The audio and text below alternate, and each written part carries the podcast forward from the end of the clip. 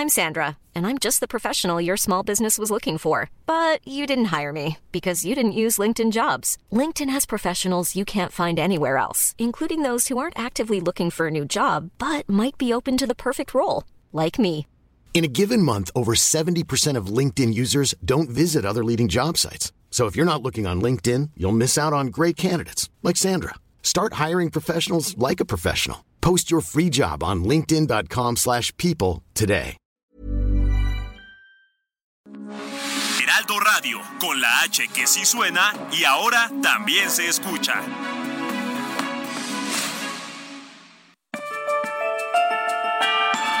Esta es la mesa de análisis a fuego lento, bajo la conducción de Alfredo González Castro en el Heraldo Radio. Iniciamos.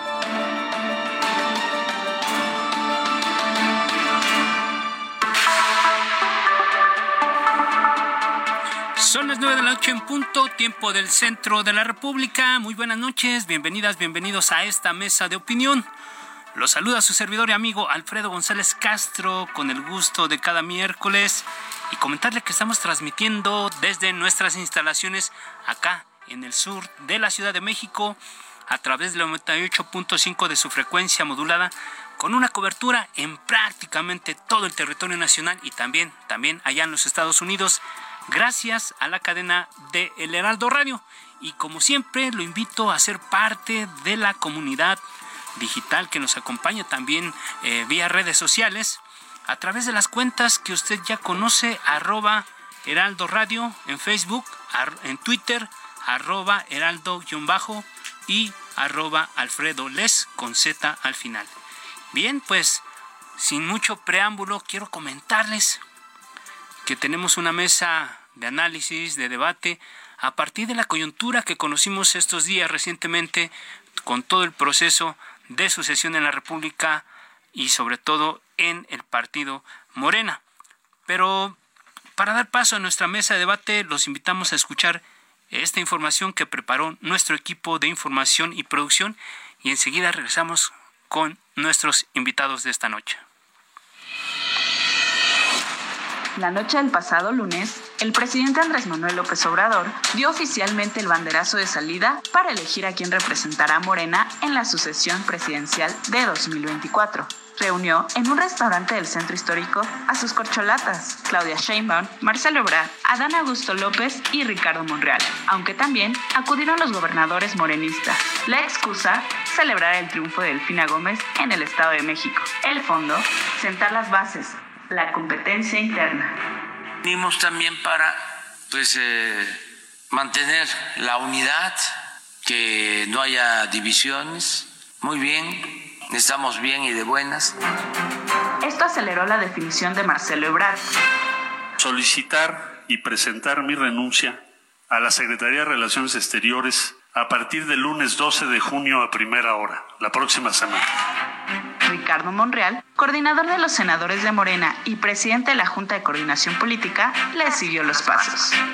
De mi parte estoy dispuesto a retirarme del cargo para competir democráticamente en la sucesión presidencial cuando llegue el momento. Así como Manuel Velasco, senador del Partido Verde, quien también solicitó licencia al cargo. De esta forma, arrancó formalmente la elección de la corcholata presidencial de Morena, informó Nina Monroy. Bien, pues ahí está el contexto de lo que conversaremos esta noche aquí en esta mesa de análisis y precisamente que sean los expertos y los protagonistas de esta historia los que nos cuenten qué es lo que sigue a partir de estos digamos que de estas sorpresas, de este adelanto que se dio en estos días. Y precisamente para hablar de este tema damos la bienvenida a Gabriela Jiménez Godoy. Ella es presidenta de la organización Que Siga la Democracia y quien respalda las aspiraciones de la jefa de gobierno aquí en la Ciudad de México, Claudia Sheinbaum. Gabriela, ¿cómo estás? Muy buenas noches. Bien, Alfredo, muy buenas noches a ti, Arturo y así baja, se anda por ahí. Claro que sí, Gabriela, gracias, muy buenas noches. Y también aquí en la cabina recibimos esta noche de nueva cuenta a don Arturo Ávila. Él es uno de los coordinadores de Ahora es Adán, por parte del secretario de Gobernación, Adán Augusto López. Arturo, gracias nuevamente por estar esta noche con nosotros. Todo lo contrario, gracias por la invitación.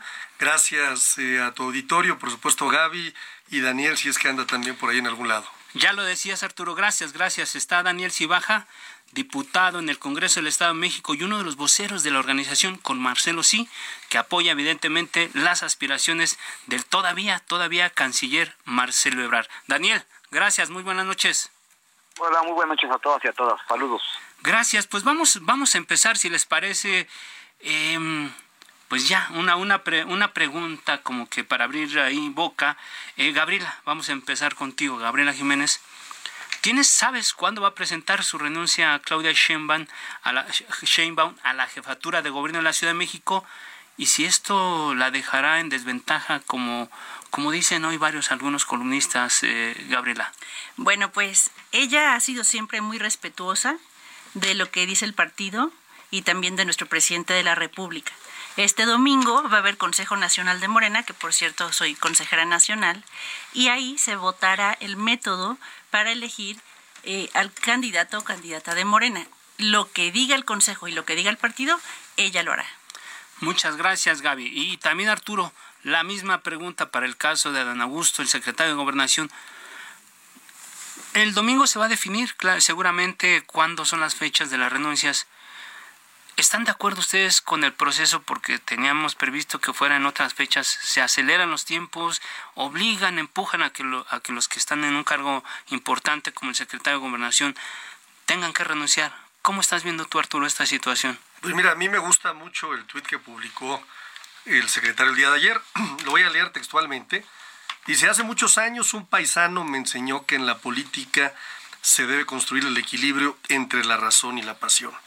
Serenidad y paciencia, los tiempos del Señor son perfectos. Casi ya un millón de visualizaciones tiene este tweet. Y creo que lo que deja claro es que hay que darle siempre un valor muy importante a los tiempos. Hay tiempos.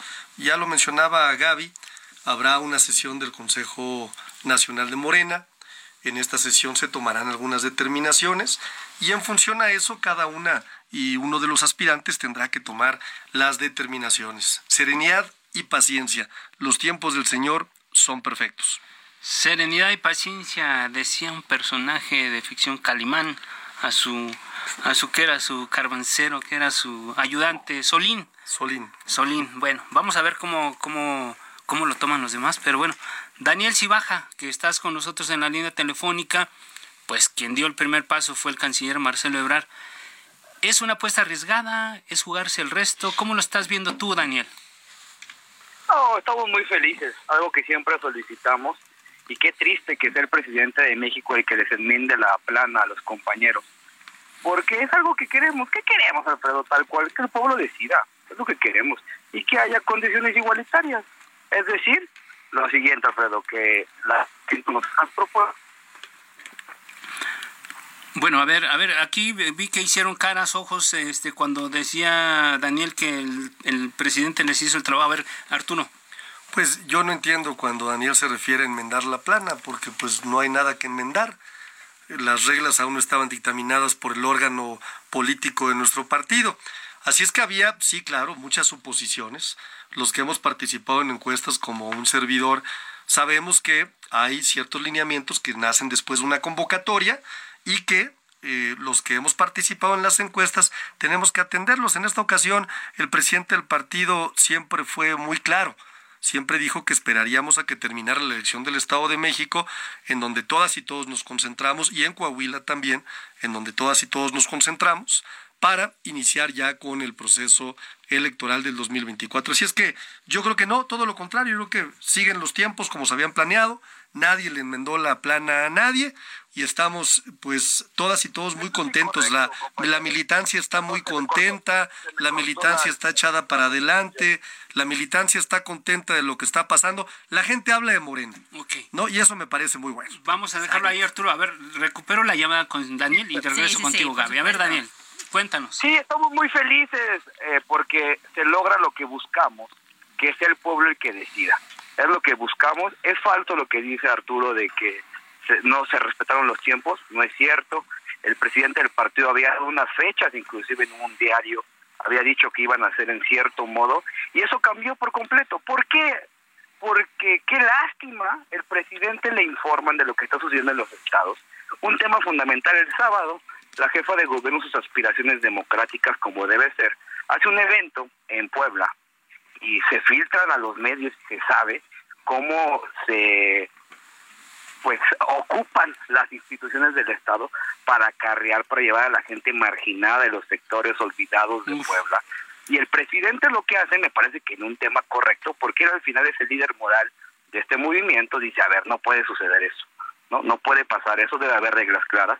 Mira, Alfredo, nos decían que éramos unos traidores porque queríamos que hubiera lo que se está dando. Y es por el presidente, no es por los compañeros, es el presidente el que les enmienda la plana y dice, tres condiciones claras que tampoco quieren decir, pero hay que decirlo. No se va a discutir el método el domingo, se van a discutir nada más las características. El método está en los estatutos y es una encuesta. Lo que se va a discutir es cómo se hace esa encuesta, quién la va a hacer y lo que siempre pedimos. No puede ser, Alfredo, que sigan haciendo las encuestas. La mafia del poder, como fue Encol, como fue Covarrubias, que dijeron que iba a ganar la maestra de medicina por más de 26 puntos. Esas son las casas bueno, pero, pero ganó. no, no, pero ojo, ojo, pero no, aquí sí es importante, porque estos márgenes de errores que generan mucha mucha mucha tensión al interior del partido. No queremos que las encuestadoras de Peña Nieto, porque Encol fue la encuestadora de Peña Nieto, sea la que decida el futuro de nuestro movimiento. Muy bien. Así que la verdad, nos decimos con humildad, se vale que los compañeros, se vale que haya gobernadores que apoyen a compañeros, lo único que pedimos es que no se utilice al Estado y las instituciones del Estado para definir. Queremos que el pueblo decida y queremos que el pueblo informado sea el que tome la decisión final. Regreso contigo, Daniel. Gracias. Eh, Gaby, sobre este tema en particular querías comentar Sí, claro. En el primer punto, sobre el tema de la congruencia de dejar el cargo, como pues Marcelo estuvo mucho tiempo este, exigiendo eso, para empezar hay una ley electoral que marca los tiempos en el cual un funcionario debe de, renunciar si quiere participar en un proceso de elección popular. La ley es muy clara, son seis meses antes. En este caso, nuestro partido, nuestro Consejo Nacional va a determinar cuándo va a pasar, eso se sabrá el domingo. Pero algo importante, ¿por qué exige tanto el equipo de Marcelo que renuncien todos? Cuando Marcelo, en el 2012, cuando compitió contra López Obrador, él era jefe de gobierno y López Obrador no no tenía cargo, tenía un cerco mediático, definitivamente no estaban en igualdad de posiciones. ¿Y por qué ahí no pedía piso parejo Marcelo? Porque Marcelo no renunció a su cargo en el 2012. Ese es el primer punto. Y en el segundo punto, cuando la jefa de gobierno estuvo en Puebla, yo estuve ahí con ella, ella fue en su carácter de jefa de gobierno a dar una, a dar una ponencia institucional este, convocada por el Tecnológico de Puebla. Evidentemente jamás se han utilizado recursos públicos y no, se utilizarían. Yo vi cómo la gente la quiere, cómo la gente se desborda por ella, por abrazarla, por conocerla y definitivamente en Morena el pueblo manda. Muy bien, muchas gracias Gaby. Y bueno, ya que tocaron un poco sobre de manera superficial el tema de los gastos y los dineros y esto, déjenme preguntarle primero a Daniel Cibaja. Daniel, eh, no estamos en tiempo reglamentario ni siquiera para precampaña. El secretario renuncia, con un tiempo de anticipación. ¿Quién va a pagar la campaña? ¿Quién va a gastar quién va a pagar estos gastos? ¿Qué están viendo, Daniel, ahí con el canciller todavía? ¿Cómo se va a financiar este movimiento? Pues sus ingresos, lo que ganó, eh, ganaba 103 mil pesos, con eso se va a mantener. Somos congresos, somos honestos. Así de fácil y sencillo. Y obviamente nosotros, vamos para contestar el anterior, porque también lo tocó el presidente. Hace 10 años que se llevó a cabo esa, esa encuesta, 11, eh, Marcelo jamás desplegó, jamás puso espectaculares en el país, jamás obligó a los gobernadores a hacer el evento. Creo que hay diferencia, porque la congresia te lo dice todo, Alfredo. Y repito, es triste que los compañeros, me imagino que no les han platicado lo que sucedió ahí. Es una pena que no tengan esa información, porque entonces nada más evidencian. El presidente dijo claro, dijo, ¿cómo estamos haciendo por lo que tanto luchamos y lo que tanto combatimos? No voy a permitir eso. No voy a permitir que Morena sea y se hagan las prácticas que siempre combatimos. Que le quede el saco a quien le quiere quedar. Y nosotros somos muy congruentes en eso y lo decimos, Alfredo, claro y concreto. ¿eh? Así como en 12 años, cuando nunca se supo quién ganó esa encuesta, porque Covarrubias Ana escribe un artículo muy bonito en Voz y Voto, que deberíamos de por ahí tenerlo, y ella dice que nunca se va a saber quién ganó esa encuesta, pero las reglas fueron claras y concretas. Y quiso Marcelo pues aceptar los resultados, porque también algo es fundamental, porque así es la democracia. En la democracia gana el que el pueblo decida. Lo que queremos es que el pueblo decide en función de que conozca los proyectos. Con eso termino. Las diferencias entre los compañeros existen y no es traición decirlo no es hablar mal. Nosotros no hacemos guerra sucia como ellos sí hacen. Nosotros queremos que la gente se entere de la división. Por ejemplo, un tema fundamental, para el con eso cierro, matrimonios igualitarios. El secretario Don Augusto en su estado se opuso todo el tiempo a eso. Decirlo no es hablar mal de él, no es decir nada. Nosotros creemos en la diversidad, nosotros creemos en el derecho a decidir. La iglesia nos quiso excomulgar. Listo, Daniel. Los poderes fácticos se fueron encima. Decir eso no es guerra sucia. Para, nada. para alusiones personales le damos la, la, palabra a Gabriela y después regresamos con Arturo. A ver, Gaby. Bueno, la pregunta es, la pregunta central de esta intervención es, ¿con qué van a financiar eso? Más lo que le puedan agregar, Gaby, pero si quieres empieza al revés. Claro, bueno, yo quisiera decir sobre el tema de la cena de lunes que comenta mi compañero Sibaja, que sí, efectivamente, como muchos sabemos, hubo acuerdos en esa cena y que Marcelo no cumplió porque fue renunciar antes de tiempo. Nos teníamos que haber esperado todos al Consejo del Domingo, en primer lugar. En segundo lugar, yo sí quisiera decir que toda la gente apoya a Claudia. Lo hemos visto desde hace más de 10 meses, está en primer lugar en todas las encuestas, en todas. Y eso significa que la gente la quiere, la apoya, la respalda. Y nosotros no cuestionamos el método, ni exigimos que si es una pregunta, que si son diez preguntas, que si es una encuesta, que, son dos, que si son dos. Nosotros no exigimos nada de eso, porque sabemos que cualquiera de las formas vamos a ganar, en primera. Y en segunda, porque nosotras confiamos plenamente en nuestro presidente de la República y en nuestro partido. Y lo que decida el partido, sabemos que será la mejor decisión y la vamos a acatar y sabemos que en cualquiera de las formas que se encueste o se lleve a cabo el método, vamos a ganar. Ya está, gracias, gracias Gaby. Pues ahora sí, Arturo, a ver, expláyate, porque pues te, te, acumularon varios puntos no, platicarle a Daniel que el 20 de octubre del año 2022, el secretario de Gobernación ya no estaba obviamente gobernando Tabasco, pero impulsó sin lugar a dudas, junto con el gobernador Carlos Merino, la ley que fue aprobada del matrimonio igualitario. Quizás no esté informado y, y a lo mejor el compañero Sibaja piensa que todo sucede en esta urbe metropolitana, ¿no? Es una lástima que a veces se les olvide el sureste, qué pasa, qué no pasa, qué cosas suceden, ¿no? Pero bueno, la ley ya está aprobada, por si no sabía Sibaja. Le recuerdo la fecha, 20 de octubre del 2022. El diputado Díaz de Morena fue el que le impulsó y por supuesto uno de los promotores también fue Adán Augusto López Hernández, quien por cierto, aprovechando para hablar de su gestión, ahora que tocaste el tema, en su primer año, Daniel, logró reducir los delitos del fuero común en un 50%. Y en 2021, la Auditoría Superior de la Federación dijo que fue el estado que tuvo menos observaciones de todos los estados siendo gobernados de los por 32 estados. Quiere decir, mi queridísimo Daniel, que tenemos al mejor administrador de los recursos del país hoy al frente de la Secretaría de Gobernación. Otra cosa en la que sí voy a coincidir con Daniel, y mira que a veces es difícil coincidir con él en muchas cosas, es en el tema de las encuestas.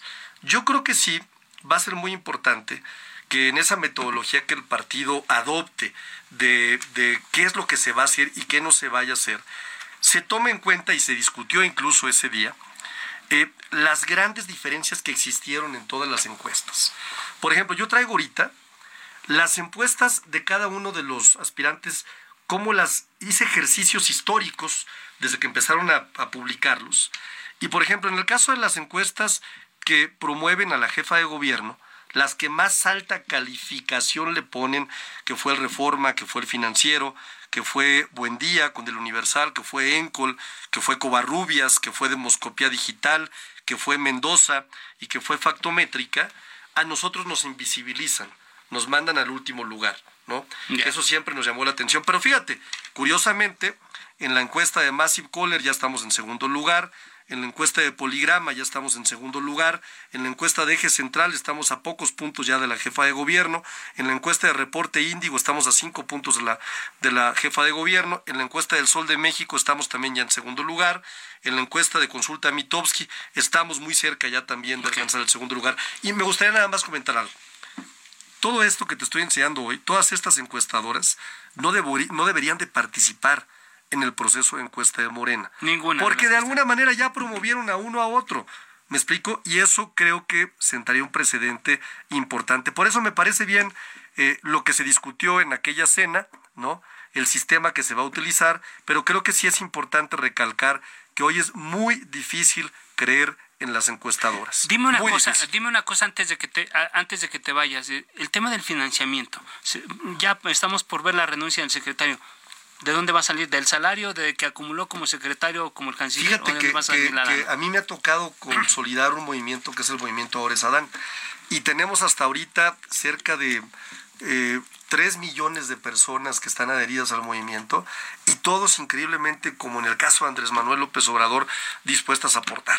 Desde el que cuando vas a un estado te pinta una barda, el que cuando llegas a un lugar te regala la botella. O sea, no va a ser el salario como el caso del canciller. Pues no lo sé, será una decisión del secretario, pero por lo menos yo sí estoy dispuesto a ponerle de Milana para que el próximo presidente de México, Adán Augusto López Hernández, no tenga recursos en la etapa procesal que, corresponde. Eso no me contestaste, Gaby. ¿De dónde prevén que va a haber dinero para promover? Porque, bueno, evidentemente renuncian y se quedan sin el presupuesto federal que en este momento, de una u de otra forma, a, los tres particularmente les permite tener presencia en los estados y en el caso del canciller, incluso en el extranjero, porque pues tienen presupuesto. ¿Qué va a pasar después de que renuncie? Claudia Sheinbaum jamás ha, viajado o ha utilizado recursos públicos para viajar. Nosotras cuando viajamos, viajamos, por ejemplo, yo en mi caso pago mis vuelos con mis recursos, ella los suyos. Siempre viajamos en, en vuelo comercial, en turista. Entonces realmente pues así es como nosotras pensamos hacerlo de una manera austera, viajando con nuestros propios recursos y pues también con el apoyo de la gente y los simpatizantes que nos inviten a sus estados, etcétera. Pero siempre de manera austera. Gracias, Gaby. Bueno, y eh, antes de irnos al corte, que ya viene el primer corte de, este espacio, ha trascendido, nos ha dicho un pajarito que se va a realizar solo una encuesta nacional a finales de agosto y los resultados deben difundirse antes del 15 de septiembre. Es decir, inicialmente se había dicho que iba a ser una encuesta grande en la que se iba a inscribir cualquier persona que tuviera aspiraciones a conseguir la nominación y ahora resulta que solamente va a haber una encuesta. Eh, de entrada, a ver, eh, en, un, en unos segundos, 40 segundos, eh, Daniel, ¿estás de acuerdo con, con el hecho de que se haga solamente una encuesta? Más allá de la empresa, ¿eh? Más allá de la empresa. Sí, claro. Mientras haya un consenso y mientras haya unidad, claro que sí, estamos seguros que salimos adelante. Hoy todas las encuestas marcan, como tú lo sabes, Alfredo, un empate técnico. La encuesta más certera del domingo pasado, Rubro, nos da una ventaja significativa y estamos seguros porque lo único que a mí me preocupa es que ojalá este tiempo, Alfredo, alcance para que la gente conozca las propuestas, que es lo más importante, y que la gente decida en función de eso y obviamente que la gente, en verdad lo decimos, si la gente decide por alguien más y el pueblo decide por alguien más, hay que respetarlo. Así es, de acuerdo. así es la democracia. Pero solamente a mí, lo único que me preocupa es que en 60 días, ojalá haya un compromiso de todos, de medios como el tuyo, para que la, se difundan se difundan las propuestas que la gente conozca. Con esto con esto siempre cuento esta historia. En el último cierre de campaña de, de la maestra Delfina en Chalco platico esto para que veamos cómo está la cosa. La gente ama Morena pero la gente en verdad el pueblo no está familiarizado con el tema de la sucesión. Lo digo con todo respeto. nos tenemos que ir al corte Déjame interrumpirte tantito, Daniel. ¿Estás de acuerdo, Arturo, con la encuesta, una encuesta o no? Una sola Con lo que señale el Consejo el Consejo de Morena. Si es una encuesta, es una encuesta. Si es una encuesta, son dos, hay que esperar lo que diga el Consejo. Bueno, porque ya prácticamente nos dijo un pajarito que va a ser una encuesta. Tú, Gaby, ¿estás de acuerdo con que sea solamente una encuesta o también crees que se tiene que hacer un ejercicio más profundo? No, yo estoy de acuerdo. Una encuesta, dos encuestas, tres encuestas, vamos a ganar en todas. Y también aclararle a mi amigo Sibaja que la encuestadora Rubron quedó en octavo lugar de encuestadoras que más se acercaron al resultado de Delfina. en primer lugar quedó Electoralia, en segundo lugar quedó México Elige, en tercer lugar Gobernart, en cuarto lugar Botia y así muchas más. Aquí tengo el documento que podemos compartir. Entonces, bueno, eh, vamos en primer lugar, seguiremos en, en primer lugar. Déjame decirte es tiempo de mujeres. Déjame decirte, Gaby, que Rubro, yo me acuerdo muy bien, me ponía a mí también abajo en las encuestas en Aguascalientes y gané las cuatro encuestas. Entonces, bueno, yo creo que no es referencia. Bueno, vamos a dejarlo aquí y vamos a hacer una pausa. No le cambie, quédese con nosotros porque si alguien sabe de política y de cómo está el proceso interno son nuestros invitados. Acompáñenos, síganos en las redes sociales, arroba Heraldo Radio, en Twitter, arroba Heraldo Radio guion bajo y arroba Alfredo Nes con Z al final. Lo invitamos a ser parte de nuestra comunidad digital. Vamos a hacer una breve pausa, no le cambie, quédese con nosotros y volvemos en unos minutos.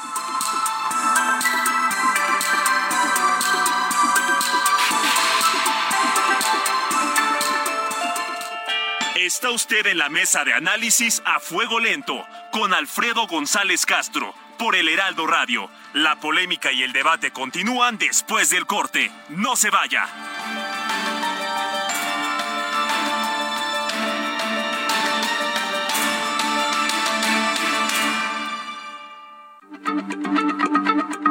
Heraldo Radio, la H se lee, se comparte, se ve y ahora también se escucha.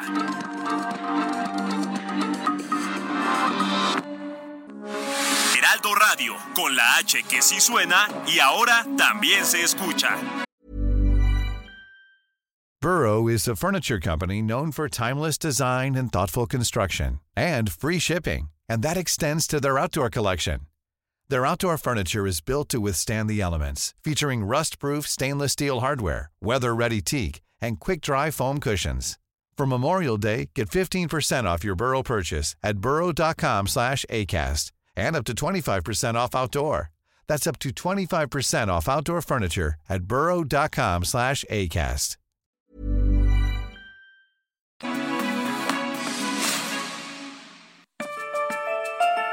Siga en la polémica por el Heraldo Radio, con los que saben de política y la desmenuzan en la mesa de análisis a fuego lento, con Alfredo González Castro.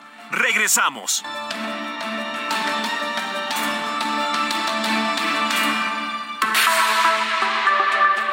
Son las 9 de la noche con 30 minutos, tiempo del centro de la República. Volvemos a la mesa de opinión a fuego lento. Les recuerdo que estamos transmitiendo por el 98.5 de su frecuencia modulada desde nuestras instalaciones acá en el sur de la Ciudad de México, con una cobertura en prácticamente todo el territorio nacional y también allá en los Estados Unidos, gracias a la cadena de El Heraldo Radio.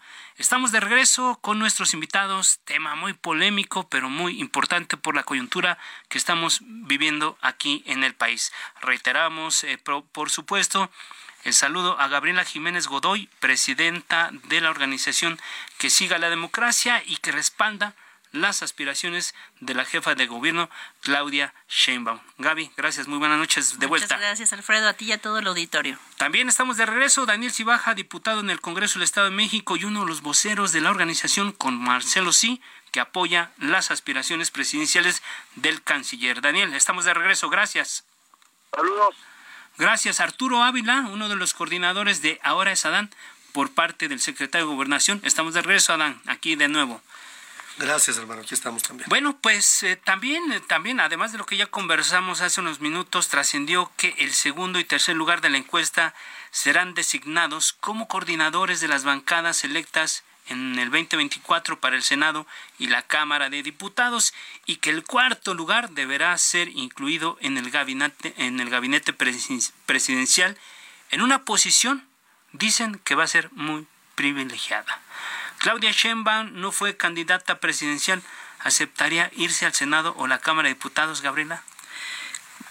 Bueno, en primer lugar ella va a ser, ¿no? O sea, porque lleva pues más de 10 meses en el primer lugar en todas las encuestas y la tendencia sigue a la alza. Lo vemos con el cariño de la gente y estamos seguros que va a quedar Claudia Sheinbaum, pero ella siempre, como digo, ha sido muy respetuosa sobre todo del presidente y de lo que él diga y seguramente si hay un acuerdo lo va a cumplir. Muy bien, gracias Gaby. Y Marcelo Ebrar se iría como líder del Senado, aceptaría ese premio de consolación. Daniel Cibaja, ¿qué, qué, ves tú en esa posibilidad? Pues repito, habrá en función de, la, de lo que se proponga el domingo de la encuesta, cómo son las preguntas. Claro, repito, creo que ahí nadie está, nadie va a traicionar el movimiento, nadie está en esa disputa. Lo que, que único que queremos es que la gente decida y en función de eso, si la gente decide que sea alguien más, ¿con qué cara uno puede hacerse algo que el pueblo te dice que no? Eso es soberbia, eso es mezquindad. Lo que el pueblo diga es lo que se va a acatar. De acuerdo, Daniel. Y la pregunta, Arturo, es, eh, ¿el plan B del secretario de Gobernación en caso de no obtener la candidatura presidencial podría ser la Cámara de Diputados u otra posición en el Congreso. ¿Estaría dispuesto el secretario a tomar esta, esta ruta? El secretario ya lo dijo muy claro, él va a ser el próximo presidente de México. ¿No tiene plan B? Pues yo estoy diciéndolo, va a ser el próximo presidente de México. ok, todos deberán cerrar filas con la ganadora o el ganador de las encuestas. Ese es el llamado que se hará a las corcholatas. ¿Ves riesgo de fisura o de una fractura, Gabriela Jiménez, en esto? Bueno, definitivamente en este tipo de procesos se levantan muchos, muchas emociones, muchos ánimos, eh, se calientan algunos motores también, pero definitivamente yo creo que todas y todos tenemos claro que lo más importante es el proyecto de nación y yo estoy segura de que todas y todos vamos a cerrar filas, porque lo más importante es darle continuidad a la cuarta transformación. La doctora Claudia Sheinbaum siempre ha llamado a la unidad, jamás van a escuchar a ella hablando mal de ninguno de sus compañeros, por el contrario, y también siempre los ha invitado a que hagamos equipo. Ok, gracias Gabriela. Eh, Daniel, eh, Creo que uno de los personajes en este momento que más polémica ha generado, sin duda, no solamente por lo que pasó estos días, sino en días anteriores, eh, ha sido el canciller Marcelo Ebrard. Incluso a manera de, café de Radio Pasillo se ha especulado que él podría romper con, con, Morena si las condiciones de la contienda no son las, las más óptimas. ¿Podría el canciller, si no está de acuerdo con el proceso, ser el candidato de la oposición? No, me parece que no es así. Eso es lo que han dicho. Por eso tampoco hay que creerles. Gaby habla de unidad y habla de llamar a la unidad. Pero Alfredo, la unidad se construye, no se decreta. Te quiero decir un tema. Yo, por ejemplo, tengo 28 denuncias eh, de una persona apellidada Roldán. Esa persona Roldán, ¿quién crees que es? Es un trabajador de la compañía de Claudio Sheinbaum. La unidad se construye, no se decreta. Claro que vamos a ir en unidad, claro que vamos a respetar los resultados siempre y cuando haya este compromiso de que en verdad hay unidad real. Lo que no se vale es decir unidad, unidad, unidad y por atrás pegar y traicionar el movimiento.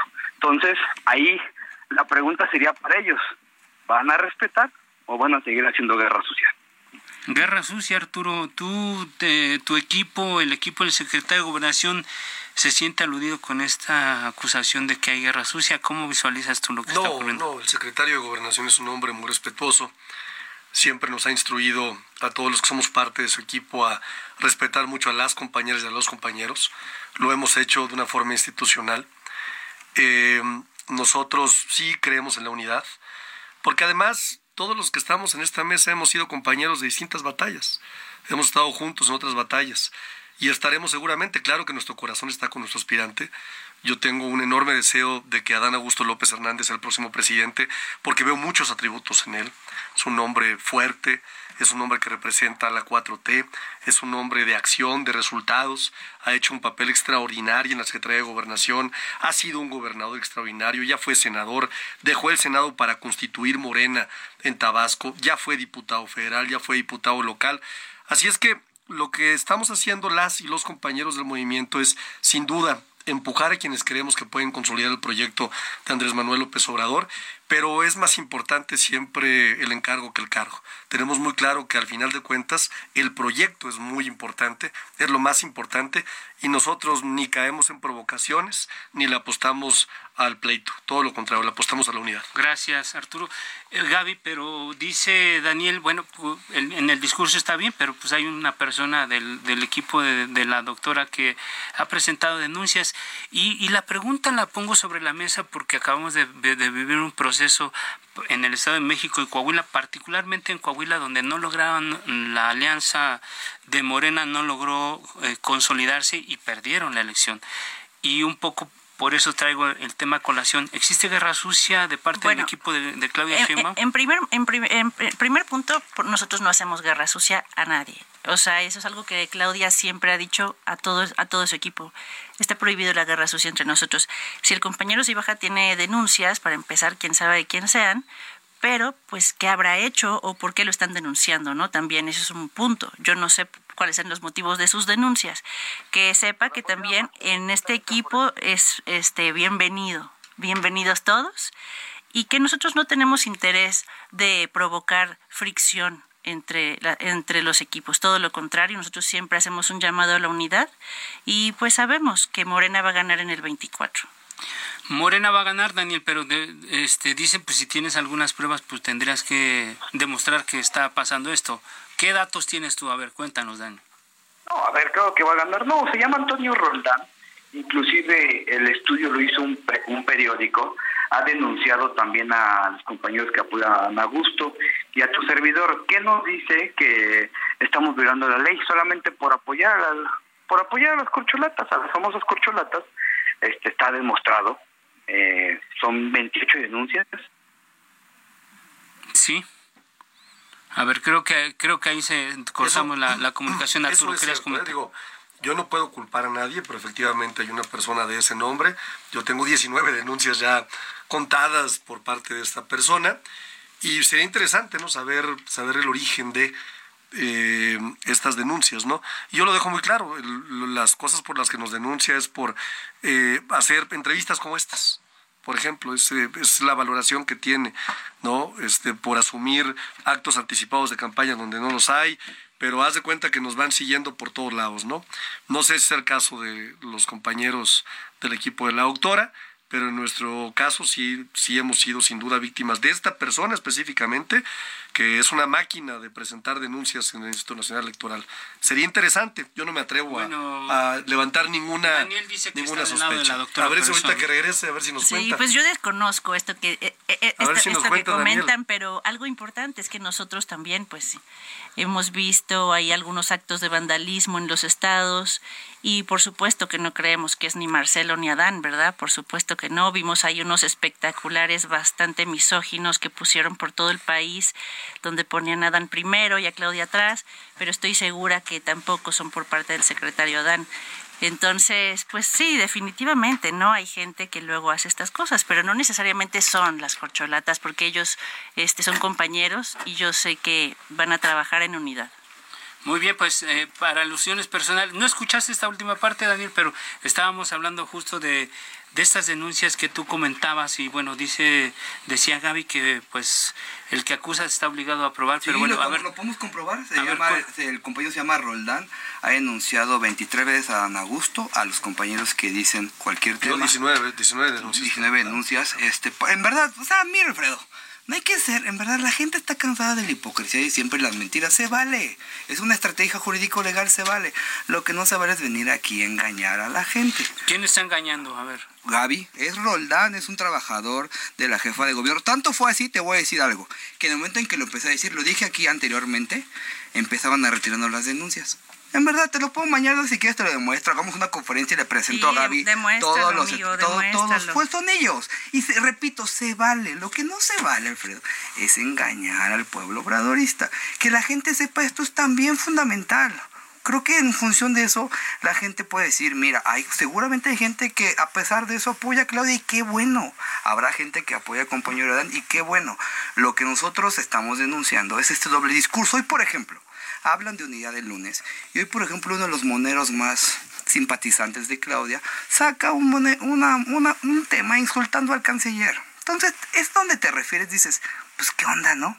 ¿Pero la culpa es de la doctora o pues de... yo, yo, del equipo, porque voy a decir, porque estas personas, creo que parte de ser congruentes y parte de ser distintos. Si queremos renovar la vida pública de este partido y de este país, pasa por ser congruentes con uno mismo. A ver, Gaby. Entonces, en función de eso, digo, hoy lo demuestran. Este, inclusive, Noroña salió a defender al canciller. Yo le voy a decir Dice, algo Hay que hacer a- una discusión, con esto termino, hay que hacer una discusión de ideas.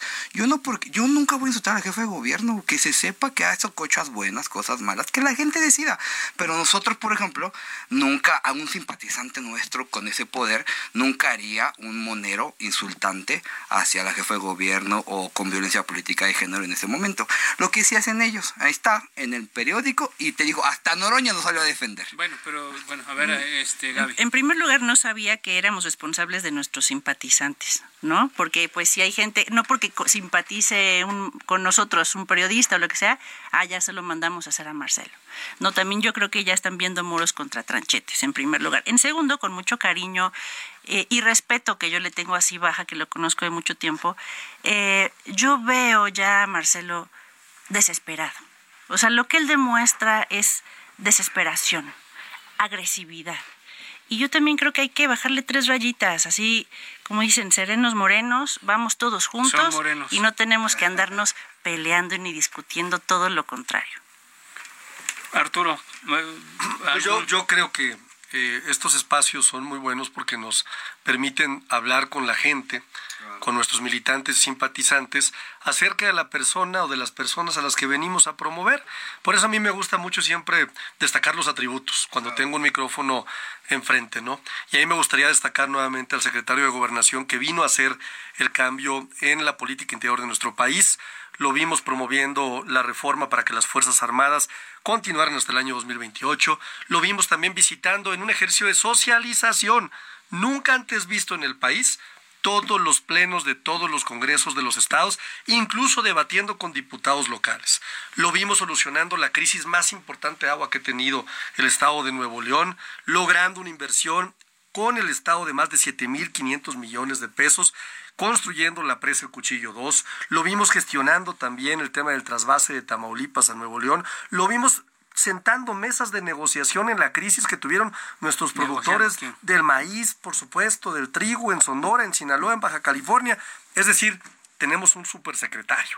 Entonces, yo sí quiero aprovechar siempre el micrófono para hablar bien de la corcholata que tiene mi corazón, que tiene mi respeto y quien creo, sin lugar a dudas, que puede llegar a consolidar como el hombre fuerte de la 4T, el proyecto de Andrés Manuel López Obrador. Gracias. Estamos entrando en la recta final, todavía nos quedan unos minutitos, pero ¿por qué no hacemos un poco de perspectiva y que la gente empiece a conocer? Eh, desde mi punto de vista, lo que comentaba hace rato es, el, el próximo domingo hay definiciones claras y la definición que va a surgir de ahí es que todas las corcholatas ya de manera formal tienen que renunciar a partir del próximo lunes. Lo anunció el canciller, ya lo anunció el senador eh, Monreal y los invitados que es Velasco, el diputado Velasco y después este Noroña. ¿no? Vamos a aprovechar que están, que están aquí ustedes tres y me gustaría conocer, Gaby, por ejemplo, que va a ser el mismo planteamiento a cada uno de ustedes. ¿Cuál va a ser la ruta de la doctora a partir de la próxima semana? Porque, bueno, pues, renuncia y cómo se va a encaminar. No se trata a lo mejor de que se den a conocer su, su estrategia de campaña, pero sí un poco para que la gente sepa qué va a pasar. La doctora renuncia y arranca recorriendo todo el país. ¿Qué, qué están visualizando, Gaby? Bueno, en primer lugar, la diferencia entre el secretario de Gobernación y el secretario Marcelo es que ella fue electa, ¿no? Entonces, definitivamente es un proceso completamente diferente. En caso de que el domingo se decida por el Consejo que deben de renunciar y a lo mejor se dé un plazo para eso, pues habrá que prepararnos para eso. Ella tiene seguramente pues un montón de trabajo, obras, proyectos y mil cosas que entregar y que hacer, este, que a diferencia de ellos pues es, es muy, muy diferente. Y sobre la persona esta que comentaba si baja el, rol, el famoso Roldán, ya lo googleé, y pertenece al partido Fuerza por México. Entonces, pues no nos quieran ahí achacar cositas que no son. Y también eh, sobre Claudia Sheinbaum. ¿Por qué va en primer lugar y por qué sigue en primer lugar después de 10 meses, después de toda la guerra sucia y todo lo que han hecho en contra de ella? Uno, es una mujer sensible, muy preparada, ha demostrado una gran capacidad para gobernar. Es fundadora de nuestro movimiento. Ella personalmente escribió junto con el presidente los principios de Morena. Ha estado con él en las buenas en las malas. Ya fue jefa delegacional. Tiene mucha experiencia para gobernar. Es la primera jefa de gobierno mujer electa. Ya recibió un premio Nobel por este de la paz por una investigación en cambio climático es maestra y doctora en, energía en este en ingeniería en energía la primera mujer mexicana en tener este doctorado y así ha roto muchos techos de cristal. Dices que, que, tiene muchos temas pendientes, pero los va a entregar en tiempo y forma. ¿Sí va a renunciar eh, en las fechas que establezca el partido? Por supuesto. O sea, independiente, más allá de lo que pueda tener pendiente, va a renunciar en ese momento. Por supuesto, ella pues va, va a acatar lo que diga el Consejo Nacional de Morena. Muy bien, Gaby. Daniel, eh, ¿cuál es la ruta del canciller después de que el próximo lunes deje el cargo? Y, y el domingo también. Creo que algo que no han reportado es que el domingo van a hablar todos frente al Consejo Nacional. Eso está interesante. Pues que la gente se entere de su propuesta. Me parece que es lo fundamental, que el pueblo decida, que escuche al compañero Adán, a la compañera Claudia Noroña, y que la gente en función de eso decía, nosotros tenemos tres grandes rectores, ejes rectores. Primero, continuidad con cambio. Me acuerdo que se burlaron cuando dijimos esa frase y el presidente la refrendó, que es decir, continuar lo que ha avanzado y cambiar lo que no ha terminado de cambiar. Dice el presidente, impulsar el elefante romático. Dos, creemos que tenemos que impulsar una política social para que haya menos pobreza, menos desigualdad. Vamos a buscar un seguro de desempleo nacional como lo logramos en la ciudad. Vamos a lograr una sociedad de cuidados. Vamos a lograr un ingreso universal para las mujeres violentadas. Y lo más importante, creemos que dos partes fundamentales son la paz y por otro lado el desarrollo económico. El canciller ha sido el único sucesor político que ha tenido el presidente en, en, la ciudad y en la vida política del presidente y me parece que demostró con creces cuál es su proyecto. Me parece que en función de eso tiene los atributos necesarios para continuar la transformación, pero no roímos al debate. Eh, habrá oportunidad de que puedan presentar sus propuestas y que la gente se entere. Creo que ese es el principal punto que nosotros queremos y por eso el presidente tomó muy bien nuestra propuesta y la. Que la gente decida. Es decir, ¿y cómo va a decidir en función de las propuestas, porque hoy en día la disputa solamente es si el, el, papá de Adán Augusto fue muy cercano y es válido, si Claudia redactó algunos. Eso es parte fundamental de la vida, pero eso no define un proyecto de gobierno. El proyecto de, de gobierno tiene que definir las políticas públicas, cómo y cuándo y por qué y cómo se va a continuar la transformación. Ejemplo, Alfredo, con esto siempre he dicho, toda la inversión que va a quedar libre después del Tren Maya la, de la refinería. Van a ser más de 750 mil millones de pesos. ¿Qué se va a hacer? Nosotros creemos que se a hacer una red de trenes en todo el país. Creemos que se debe de seguir invirtiendo de abajo hacia arriba, que tiene que ver presupuesto participativo en las comunidades. Necesitamos, creo que, un análisis de política pública para que la gente decida en función de eso y que el pueblo decida. Y si a pesar de eso, el pueblo, nuestra oferta, no es adecuada para ellos, pues habrá que asumir que el pueblo decidió por alguien más. Gracias, Daniel. Eh, Arturo, una última frase sobre esto y ya después regresamos ya para cerrar. Sí, claro. Un poco la ruta del, del, secretario, ¿no? Te, tienes unos segundos. Sí, solamente comentar que Ana Augusto López es un hombre de resultados. ¿No? Y creo que el país necesita. La ruta, ¿por dónde va a caminar? ¿Va a recorrer todo el país? ¿Qué va a hacer? Pues es que ya lo ha hecho, lo hace, lo hace todos los días, es parte de su chamba. O sea, el secretario va a tres o cuatro estados por día muchas veces, se reúne con empresarios, se reúne con comunidades indígenas, se reúne con sectores campesinos, es decir, no va a cambiar mucho la excelente labor que ha hecho en la política interna. Lo que vamos a ver sin duda será una vez que él tome la determinación, pues que estará mucho más concentrado en las actividades propias de el método que señala el Consejo Nacional. Gracias, Arturo. Gaby, te toca cerrar una conclusión, menos de un minuto, con, con algo, una reflexión que quieras hacer para salir. Pues una persona se conoce por lo que ha hecho, no por lo que dice que va a hacer.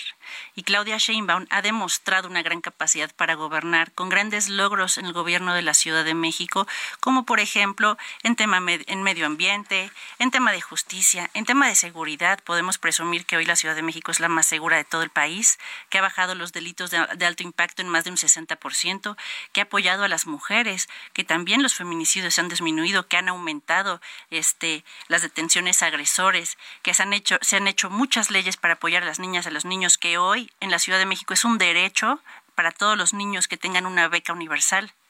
Eh, también se ha, se, ha, se ha, construido muchísimo, se ha, apoyado muchísimo el tema del transporte, el te, tema de infraestructura, se, se puso el cablebús, el, metro, el metrobús, el trolebús elevado, y muchas grandes Muchas obras, obras. muchísimas grandes obras que han apoyado sobre todo a quien menos tiene, que han apoyado a que haya inclusión y también con una gran visión social y ambiental. Gracias, Gaby. 40 segundos, Daniel, para la conclusión. Pues creo que es importante que la gente se empape, que conozca las propuestas, que conozca los candidatos, que conozca sus atributos, sus debilidades. Estas mesas abonan a eso, a que haya un debate rico, con respeto, siempre, con altura de miras. Y me parece que todo lo que decía Gaby anteriormente, esa frase es de Reyes Heroles, dice que a los políticos hay que juzgarlo más por sus acciones que por sus deseos. Y me parece que Marcelo ahí ha demostrado con creces que es la persona adecuada para llevar a cabo la transformación. Ya lo hizo en la ciudad, nunca traicionó el movimiento, al contrario lo amplió y al igual que mencionaban los compañeros, ahí están los resultados, ¿no? Gracias. Todos se acuerdan de aquella la ciudad segura, la ciudad de la esperanza y la ciudad de las minorías. Gracias, Daniel. Arturo. A ti, gracias. 30 segundos. Pues mira, yo nada más pediría que Daniel luego me recordara a quién le dejaron el gobierno, este Marcelo, ¿no? ¿Quién se quedó? Traidor de Mancera. ¿Eh? Bueno, nada más para que nos lo pongamos ahí como un dato interesante a evaluar, ¿no? una encuesta. Porque, porque creo que el proyecto hay que consolidarlo. Hay un hombre que es un hombre del sureste, que es Adán Augusto López Hernández. El sureste estuvo muy olvidado. El presidente Andrés Manuel López Obrador ha logrado que las políticas públicas se enfoquen por allá. Creo que necesitamos que el sureste siga creciendo, Gracias. apoyando al centro y por supuesto al norte, porque no todo es el centro y tampoco todo es el norte, pero creo que todos podemos jalar juntos hacia un mismo camino, el camino de la transformación. Gracias, Arturo Ávila, uno de los coordinadores de la organización o del movimiento, ahora es Adán. También Daniel Cibaja, diputado mexiquense y uno de los voceros de la organización, con Marcelo Sí. Muchas gracias, gracias. Daniel. Gracias por la gracias. Gabriela, gracias nuevamente por estar acá con nosotros, presidenta de la organización que siga la democracia, nuevamente. Gracias, Y bueno, Alfredo, gracias al Heraldo. a, a los tres decirles que esta mesa va a ser permanente, si me lo permiten, y vamos a tener la oportunidad de seguir discutiendo estos temas más adelante. Llegamos al final de este espacio. Isaías Robles, gracias en la información. Ángel Arellano en la producción con el apoyo de Gina Monroy. Ulises Villalpando en los controles. Gustavo Martínez en la ingeniería. Muy buenas noches, descanse. Quédese con buena música en las frecuencias de El Heraldo Radio.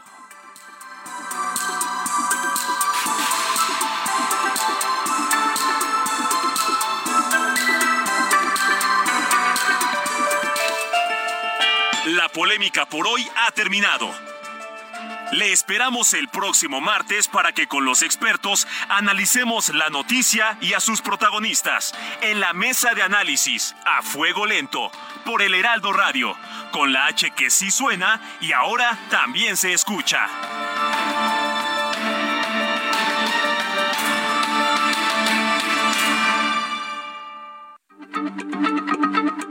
Heraldo Radio, la H se lee, se comparte, se ve y ahora también se escucha.